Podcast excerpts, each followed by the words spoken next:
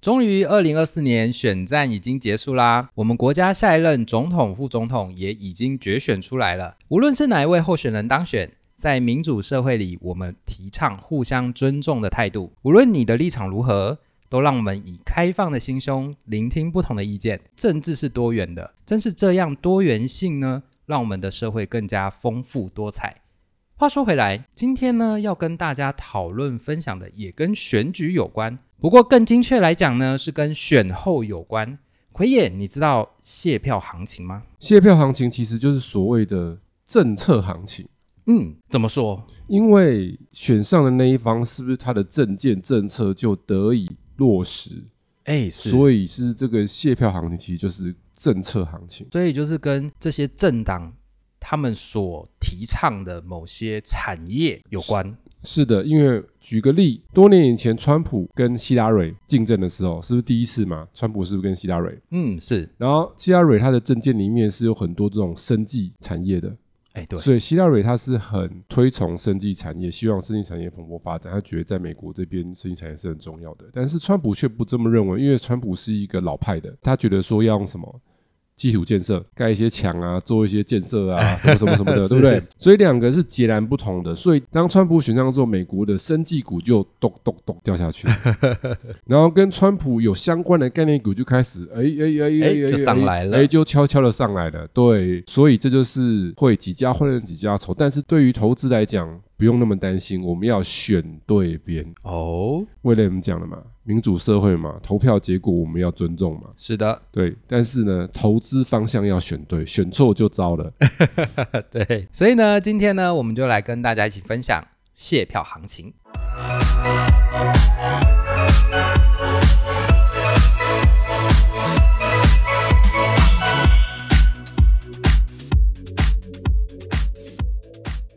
欢迎收听股市爆爆 Pockets，为你带来最劲爆的股市新闻。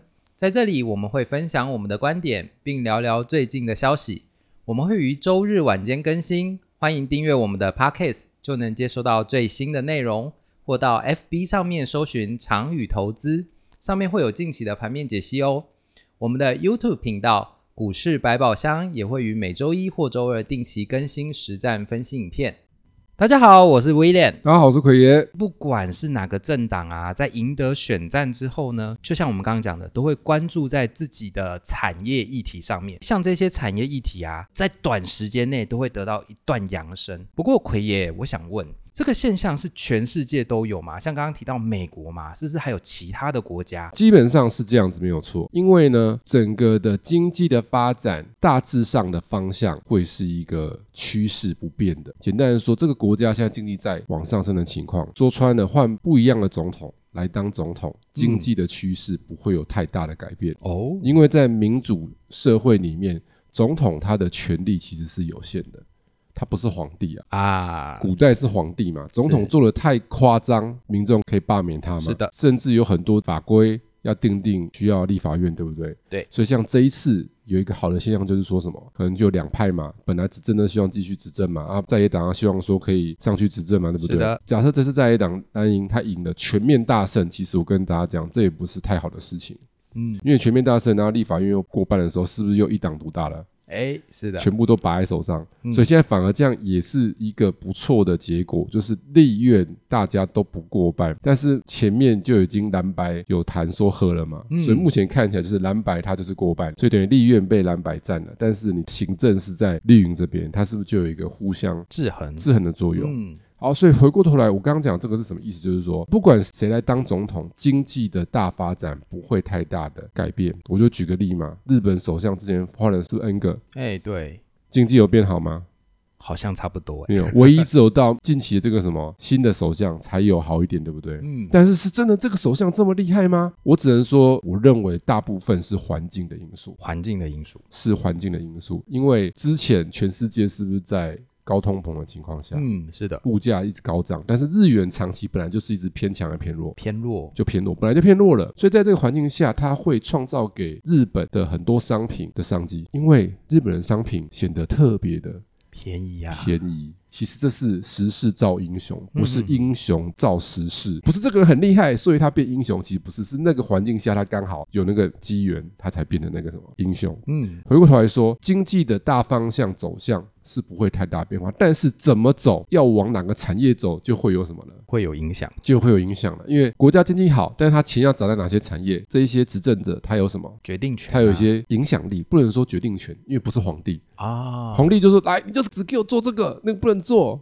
有没有？皇帝以前会下什么圣旨？是以前的古代有没有不能私 酿酒？就是民间不能自己酿酒，有一些朝代是这样。嗯只能政府可以酿酒，对嗯对，只有官家才可以酿。我要给你许可权，对不对？那民间是不能酿的，我圣旨下就是这样。好，你也不能说不行。嗯，那现在不行啊，现在可不可以说你就是民间不能搞太阳能，只有政府的可以搞， 马上被罢免？对，这是什么古代吗？所以不可能嘛，所以他只能怎么样引导，嗯就撒钱引导嘛，去创造一些商机，而这些商机就会去促使了这些相关股票的养生对，没有错。所以大家就要去关注它的证件里面有什么样的东西在里面。那奎爷，我们说到说，在股市里面啊，产业有一段扬升，就会反映在股价上面嘛，哦，那是股价就会往上涨一段。但是这个机制是怎么形成的啊、是散户跟风吗？还是说大企业做多？还有啊，这个行情会持续多久？因为基本上是这样，在股票市场里，一定会有人先知道。嗯，就是我们有一句俗话叫什么“春江水暖压先知，”，对，嗯会有人先知道嘛？为什么建商都可以炒地炒得很厉害？因因为为他先知道嘛， 他先知道这边要重化嘛，他先知道这边政府要搞一些公共设施嘛，对，他就先进去了嘛。那为什么一般的人很容易后知后觉？因为我没有先知道啊，嗯，对不对？所以呢，为什么会有一段这个机制怎么形成？就是这个产业政府要做多了，是不是这个产业相关的人会先知道？哎，是，我就举个例啦，好生技股是不是有新药？对那哪些公司正在送审药？会不会有人先知道？哎，一定有啊，你在政府机关里面，卫福部里面的官员是不是就会知道？对啊，所以卫福部的官员之前发生很多事情，有很多这种事件哦。嗯，就是自己内线交易的哦，买股票的哦，买生技股的、啊，知道为什么？其实那些本来都是不起眼的职缺，想不到那是油水最多的职 缺。如果他台面下收钱的话，就很厉害。譬如说，他是不是要送很多件？嘿像，卫福部里面会有一些经手的嘛，他们是不是就知道说现在哪一些大公司积极的在干嘛，在送件呢？是但是这时候会不会新闻？不会不会啊，通常这个东西是怎么样？就是他们想要报的时候才会怎么样？才会爆出才来，爆出来嘛。里面送的那东西是什么，一般人不知道。对，卫福部里面的人，他们是不是这些专业的人才？他就知道说这个药大概是什么用，它的重要性是如何。解盲成功可能也赚不到什么钱，嗯但有的药一做出来，哇，这样子，嗯所以不一定要要做出来，懂我意思吗？嗯就是懂他去申请了这个药，是不是就会激励这个市场的期待，说，哎，他会不会把这个药怎样做出来？是的，对，所以是不是就会有人先知道？所以他不一定要拿，各位懂吗？经手的人他不一定要自己做这个事情，但他可以做什么事？买股票。不是啊，他可以跟别人 talk，我懂懂了，吗？就是他自己不去做嘛，请别人做。哎，所以他没有直接的那个利害关系，哦对对对不对对但是他私底下还是可以拿，啊，对，就是这样，大家是的听得懂就听得懂了懂哈，懂懂懂懂。，对，所以他这样没有直接的对价关系。嗯以前就有那种什么送茶叶，有没有听过？啊，有有有哈有有有听过哈？有。如果你们不懂什么叫送茶的故事，就是说以前啊，哈，要给那些官员送礼啊，常常都会送什么？送茶叶，嗯就譬如怎么警察官员是不是都有什么茶水室？嗯他们都喜欢泡茶。对对，像外国人比较喜欢喝咖啡啦，但是我们台湾还是喝茶多。对你没看过警察在喝咖啡吧？比较少比较啦，少。嗯晚上会，但是白天的时候是这样，来林得有不？嗯对对，送茶叶怎么样？稀松平常，是对不对？所以那个茶叶怎样搞，你知道吗？茶叶是不是有礼盒？对对，礼盒里面暗藏玄机。哎呀，那个上层是茶叶，下层不知道。哎，对对对对对对对 对，这样默默的就收了。哎，对是啊，我是收礼盒啊，茶叶而已嘛，一一点心意这样子。对，好，所以威廉有没有知道为什么会有一个机制了？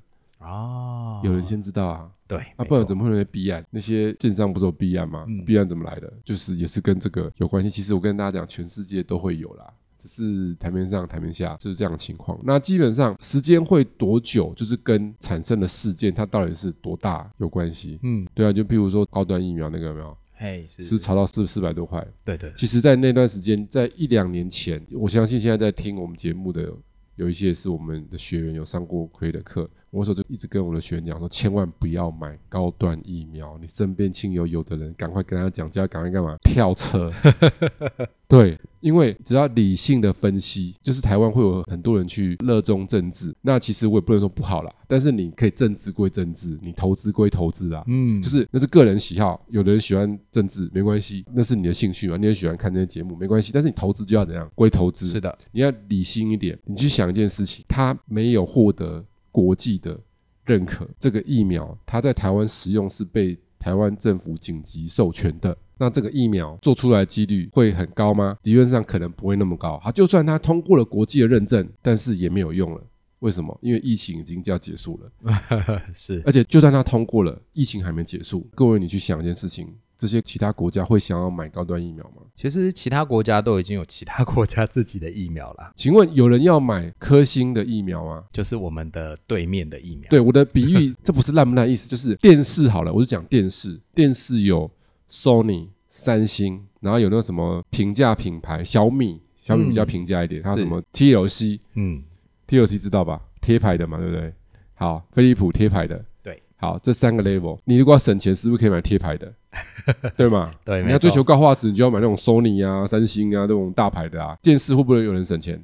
哎会嘛？嗯但是今天问题来了，我问到另外一个问题了哦。今天你去看医生哦，这医生说这有三种药哦，价钱不一样哦，最贵到最最便宜哦。那你就问他说，这贵跟便宜差在哪里？越贵的就是效果比较好，副作用比较少嘛；越便宜的通常就是怎么样，效果比较普通差一点，嗯副作用比较多嘛。啊不然为什么有贵跟便宜？所以各位，治病当然是贵的比较好哦。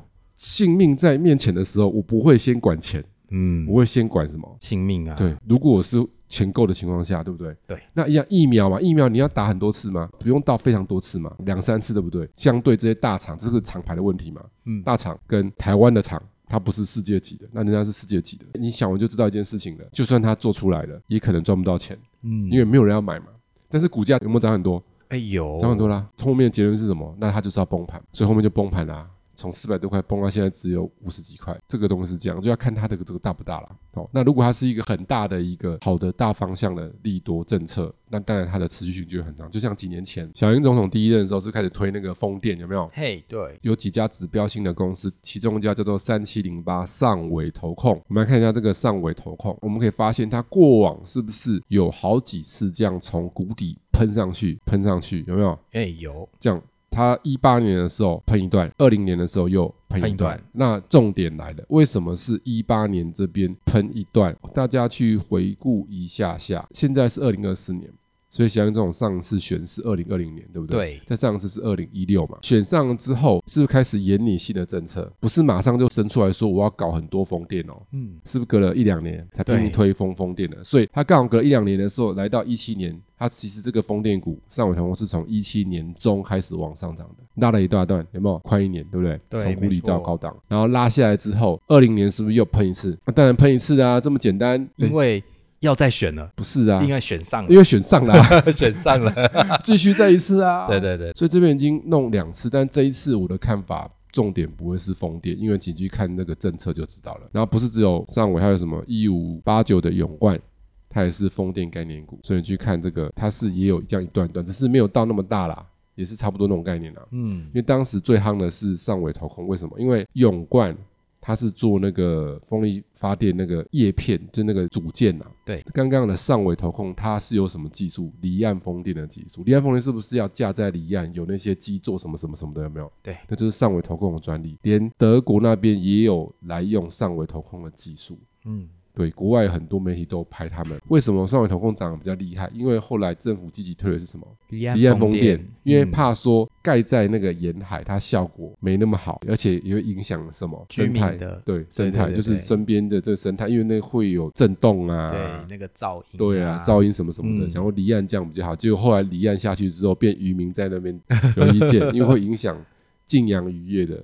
这个捕鱼的情况，因为它会改变这个晋阳的海洋生态，就本来那边捕有鱼，现在变没鱼了。嗯，因为鱼它会自己换位置嘛，因为那边震动很大，它就不会去那边游了，它就游到其他地方去嘛。嗯是这样。那奎爷可以给我们听众在这一次的卸票行情上面一些建议吗？绿营胜选不能讲完全讲绿营胜选，这一次有很多媒体都有下标，三个都有赢的地方。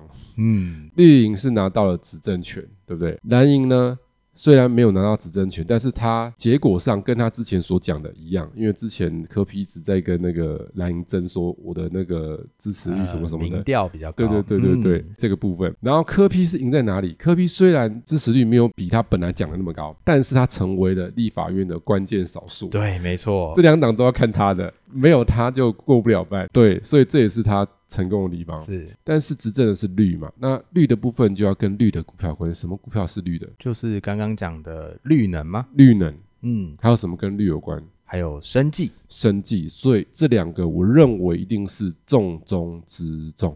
哦，主轴，绝对是因为哈，现在不管是哪一个政党，应该都要积极的推这个东西，嗯因为这是世界的趋势潮流，没有办法。其实这跟生物的一些理论、学术理论也有关系啦，嗯因为当这个大环境它的生活。变严峻的这些生物的生育的欲望就会降低，对，因为比较难生存嘛。对，以前赚钱比较容易，现在赚钱比较难，因为物价很高，薪水很少，然后你还要跟机器人 PK，未来还要跟 AI PK。对真的啊，你要跟机器人跟 AI PK。我前几天呢、在网络上看到一个影片啊，就是那个马斯克嘛，嗯，丢出一个新影片，Tesla 的机器人折哦，衣服，以折后衣服连衣服都不用自己家里，里有家政妇， 家政妇机器人，就我帮你洗衣服，有没有？哎呀，就是你连自己洗都不用洗，因为你还要丢进去。他说哦我、不用，我帮你收起来，直接帮你丢洗衣机，然后出来之后帮你折，帮你掉，哎呀然，后帮你打扫。这是多了一个 AI，所以特斯拉以后不是只卖车，还会帮你卖那个家政机器人。对对对，马斯克头脑都很快啊，因为家里现在最需要的机器人是什么？不是打扫的吗？现在人很忙啊， 为什么扫地机器人这么夯？因为大家没有空去打理嘛。家政型机器人哇，卖爆啊、嗯，那你要想，那本来的家政的工作呢，不就减少了？对对，所以它这世界就是在变化嘛。但是在这个变化同时，各国政策就要更加的去关注于说高龄化的问题。台湾接下来二零二五年就明年啊，要迈入超高龄的社会，嗯，对，政府就要丢很多这些预算，而且其实我要跟大家讲一个实在话啦哈，虽然我不喜欢政治，但是我有在观察政治。目前大家可以发现，这次科批虽然它比它预期的低，但是是不是也不少票？嗯，对啊，那各位你去想一下，真的是这么多纯支持科批的吗？我想中间选民应该很多，很嗯多，所以其实实未来台湾的选举结构会怎么样？越来越多无色的力量，我们现在不能讲白的，白变科批，对不对？哎是它没有颜色的力量，就是它单纯的看是非，不看党。嗯但是早期的台湾政治会先看党，再看什么是非？嗯是的，对，就是这颜色立场会很重。所以呢，在选民结构里面，这个是经过学术分析，因为有些政治的那种学术研究所什么的，有没有？他们去研究说，政党喜好很重的都是年龄层比较高的，嗯所以年龄层越下来越没有政党喜好，他直接看对错，就是他觉得他讲的好啊，我就投你。那下次你又讲不好了呢，我就不投你了。对，他会变来变去，就是我是看你现在给我当下的这种 feel，feel 好我就投你，feel 不好就不投你。回过头来说，这些历史比较悠久的政党，他如果要顾好他的基本盘，他就要顾好他的铁票，他的铁票来源是什么？年纪比较长的族群。哦所以他们不管是蓝或绿，我相信他会投入很多政策资源在哪边。长照是，不管蓝或绿，但是白就不会。